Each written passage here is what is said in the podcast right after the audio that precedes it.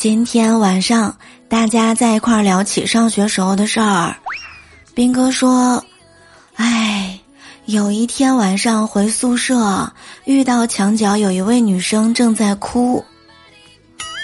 我赶紧走过去问她怎么了，她抽泣的问我：‘你愿意借我一下你的肩膀吗？’我当时跟她说：‘哎呦，只要你不哭，我愿意。’”女孩停止了哭泣，踩着我的肩膀翻墙去吃好吃的去了。